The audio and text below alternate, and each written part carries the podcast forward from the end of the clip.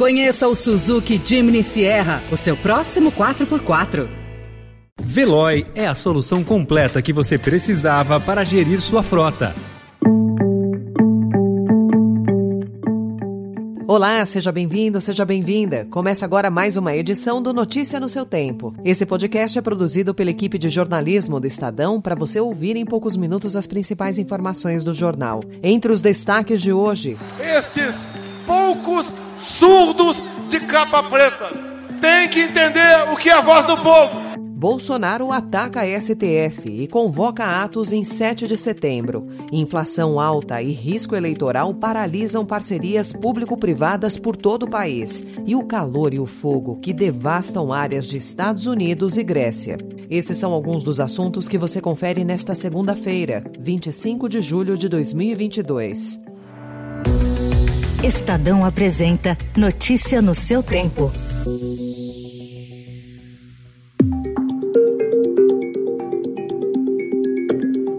Jair Bolsonaro transformou a convenção do PL, que o oficializou ontem no Rio de Janeiro como candidato à reeleição, em convocação para ato contra o Supremo Tribunal Federal em 7 de setembro. Chamando apoiadores a dar vida pela liberdade e ir às ruas pela última vez, o presidente se referiu aos ministros da corte como surdos de capa preta. Estes poucos surdos de capa preta. Repito aí eu juro dar minha vida pela minha liberdade. Convoco todos vocês agora, para que todo mundo, no 7 de setembro, vá às ruas pela última vez. Ele não falou de urnas eletrônicas, mas citou fraude e afirmou que só pretende passar o comando do país lá na frente a alguém eleito de forma transparente. A única promessa eleitoral foi estender para 2023 o pagamento do Auxílio Brasil a 600 reais.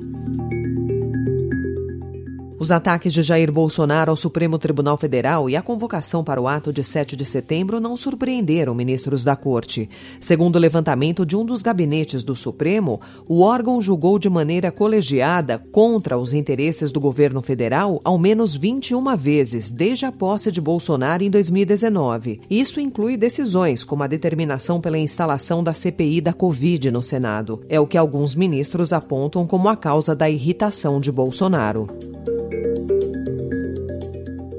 O Estadão também informa hoje que a inflação e o risco eleitoral paralisam as parcerias público-privadas pelo país. Em São Paulo, por exemplo, o governador Rodrigo Garcia, que é candidato à reeleição, suspendeu o aumento previsto nos pedágios. A decisão do governador afetou 18 concessionárias de rodovias. E casos semelhantes se espalham pelo país e encontram eco no Congresso, onde parlamentares aliados a Jair Bolsonaro tiraram projetos da cartola para pressionar as agências reguladoras e empresas por reajustes menores, como aconteceu com a tarifa de energia elétrica. Nas parcerias público-privadas, o ritmo de projetos suspensos em 2022 é disparado o maior e já representa mais do que o dobro de 2018. Especialistas ouvidos pelo Estadão dizem que medidas que impedem o cumprimento de contratos de longo prazo aumentam a insegurança jurídica e podem reduzir o interesse de investidores por concessões. Na contramão das preocupações com o aumento da insegurança jurídica, no governo federal a avaliação é de que o país é um porto seguro, termo usado com frequência pelo ministro de Minas e Energia, Adolfo Saxida. Ele reforça que o governo aprovou novos marcos regulatórios e 14 instrumentos financeiros para dar segurança jurídica e aumentar investimentos.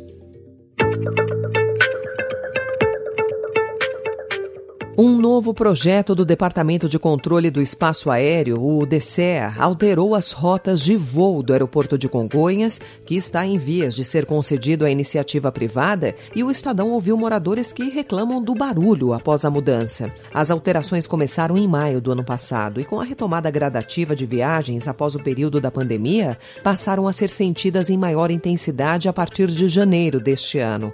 As reclamações por ruído nos arredores do aeroporto feitas à Infraero foram de 13 nos cinco últimos meses do ano passado para 816 de janeiro a maio. Foi uma alta de 6.176%. Representantes de entidades de oito bairros se uniram nos últimos meses para pressionar os órgãos públicos a rever a mudança de rota. Já o DCEA fala em redução do ruído geral. O objetivo, segundo o departamento, foi aprimorar a eficiência na gerência do espaço aéreo para a acomodação da demanda atual e a projetada para os próximos 10 anos.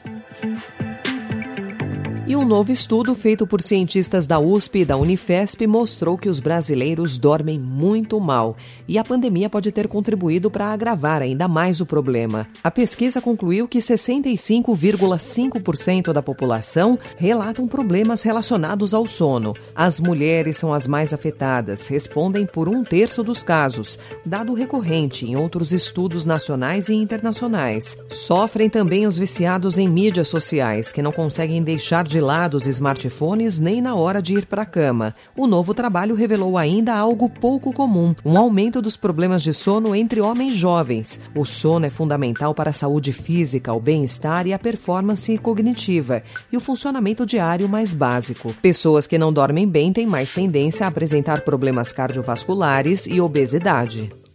Notícia no seu tempo. As principais notícias do dia no jornal O Estado de São Paulo.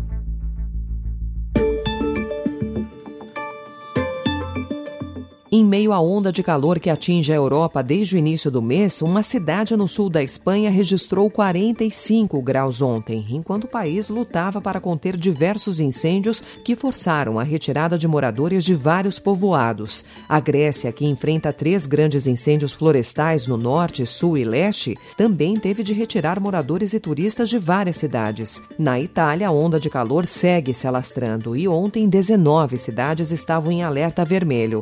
Os Estados Unidos também estão lidando com incêndios na Califórnia. Segundo cientistas, a proliferação de eventos climáticos extremos é consequência direta do aquecimento global, com as emissões de gases de efeito estufa aumentando em intensidade, duração e frequência. Uma das maiores indústrias químicas da América Latina e líder em segmentos como fertilizantes e amônia, a Unigel vai investir 120 milhões de dólares na construção da primeira fábrica brasileira de hidrogênio verde, um produto que substitui combustíveis fósseis. O plano é que a planta seja, em princípio, a maior do mundo. O projeto, o primeiro em escala industrial, será anunciado amanhã, em Camaçari, na Bahia. A fábrica entrará em operação no fim de 2023. O hidrogênio pode ser utilizado em sua forma ou convertido em amônia, matéria-prima essencial para o setor siderúrgico, de refino de petróleo e fertilizantes, e usado em milhares de produtos. Pode também ser utilizado no transporte de navios, na aviação e futuramente em veículos, começando com caminhões e ônibus. Essa foi mais uma edição do Notícia no seu Tempo, com a apresentação e roteiro de Alessandra Romano, produção e finalização de Felipe Caldo. O editor de núcleo de áudio é Manuel Bonfim. Obrigada pela sua escuta até aqui e uma excelente semana. Você ouviu Notícia no seu Tempo. Conheça o Suzuki Jimny Sierra, o seu próximo 4x4. Procurando a rota mais inteligente para gerir sua frota? Veloy é a solução completa que você precisa. Acesse veloy.com.br/empresa e descubra um caminho prático e eficiente para a gestão da sua empresa.